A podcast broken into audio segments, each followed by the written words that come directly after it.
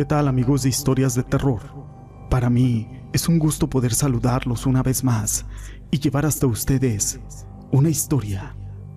Esta historia data de la época colonial.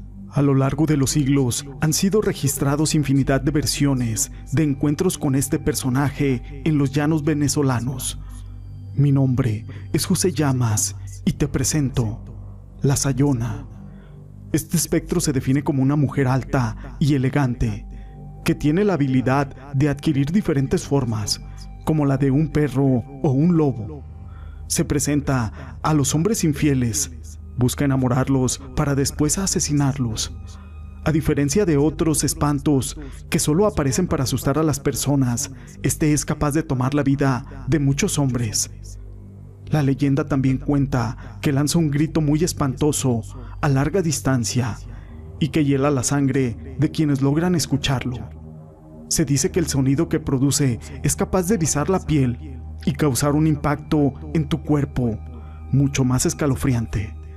También se cuenta que cuando se escucha lejos está muy cerca y cuando se escucha cerca está muy lejos. Narra en su historia que era una mujer casada muy celosa, a la que su esposo le era infiel constantemente sus celos llegaron al punto más alto una vez que mientras su marido dormía, ella escuchó que él mencionaba un nombre particular. Pero esto la hizo desbordar de ira. Nada más y nada menos era el nombre que correspondía al de su madre. Como ella no confiaba en su marido, supuso que una de las tantas amantes de él era su propia madre. A la mañana siguiente, Casilda, que era su nombre, salió muy temprano a casa de su mamá y llevaba entre su vestido un cuchillo muy afilado. Cuando su madre le ofreció café, ella le introdujo aquel cuchillo en el estómago. Su madre agonizando le dijo, ¿Por qué? ¿Por qué lo haces? Tú también eres amante de mi esposo, le respondió Casilda, con lágrimas en los ojos, pero llena de rabia. Una madre es sagrada. Prosiguió la mamá en su lecho de muerte. Serás una mujer maldita, la cual vagará eternamente hasta que el sentimiento de celos desaparezca de tu mente y de tu corazón. Me voy a la tumba tranquila, pero tú, tú te convertirás en un ser despreciable y nunca encontrarás consuelo ni descanso, ni aún después de tu muerte. Vagarás por toda la eternidad persiguiendo a los hombres. Yo te maldigo, Sayona. No se sabe exactamente qué fue lo que activó tal maleficio sobre la iracunda mujer. Tal vez la mamá en secreto era una bruja, o el propio diablo hizo cumplir aquella maldición. Pero acto seguido, las llamas envolvieron a Casilda. Sus manos estaban ensangrentadas, su cuerpo se tornó esquelético y creció de una altura tal que podía tocar la copa de los árboles con sus huesudas manos. En su rostro se asomaba una expresión diabólica y sus ojos se volvieron rojos como la sangre. Otra versión cuenta cómo un hombre enamorado de ella le plantó la idea de que su esposo le era infiel con su madre, lo cual era mentira y todo había sido un invento para que ella dejara a su esposo y aquel hombre pudiera conquistarla. Nuevamente Casilda mata a su madre y quema la casa donde se encontraban sus hijos y su esposo, la maldición es la misma.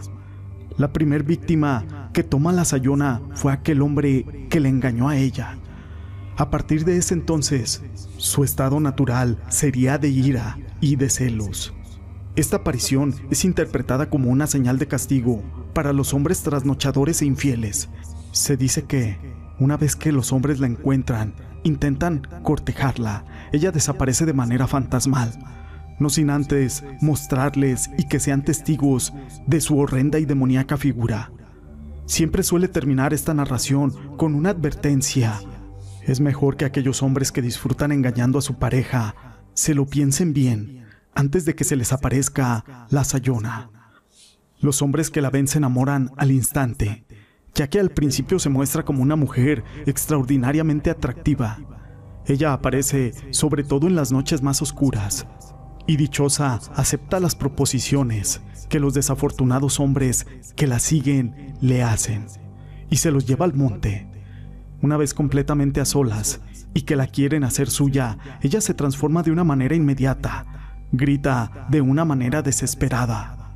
Pero sus dientes se convierten en afilados colmillos, su pelo se alborota completamente, sus uñas se convierten en garras, por la boca echa fuego y los ojos son como dos pelotas de sangre. Los hombres generalmente se vuelven locos o mueren de inmediato del susto y la impresión de encontrarse con tal aparición. Y solo algunos viven para contarlo. Aquellos hombres que saben de la existencia de la Sayona, cuando viajan solos, se llevan una cruz de palma bendita y al mostrársela huye despavorida. Ella se esconde generalmente en los riachuelos y en los llanos. Otra leyenda afirma que en una ocasión un hombre muy avanzado de edad, pero con un corazón valiente, con el fin de terminar con su maldición, quiso enfrentar a la Sayona. Se sabe que aquel anciano se puso la ropa interior al revés se dice que la buscó llevando a escondidas unas ramas de altamisa, y cuando le salió la sayona, él rezó el credo al revés. La castigó con fuerza con aquellas ramas de altamisa, y en el momento en que el hombre le rezaba y la castigaba con altamisa, el espíritu de la madre del espectro maldito se apareció, rodeada de llamas infernales y llorando con lágrimas de sangre. Le gritaba de manera energética y repetida, yo te maldigo, Sayona. Yo te maldigo, Sayona. Se cree que debido a esto, el anciano no pudo quitarle la maldición, por lo que aún la Sayona sigue deambulando por los llanos y por sus alrededores, asustando a las personas, llena de ira y de desprecio, a quien ose caminar por las calles de los despoblados y por los campos a altas horas de la noche, y que en la actualidad se dice que la Sayona es una de las mujeres del propio diablo esta leyenda está dedicada a todas las personas que nos siguen desde Venezuela.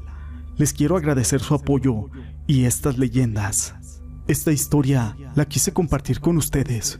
Fue escrita por Tiago de Luna, a quien le mando un saludo. Si les ha gustado la historia, déjenme su pulgar arriba. No olviden en dejar sus comentarios.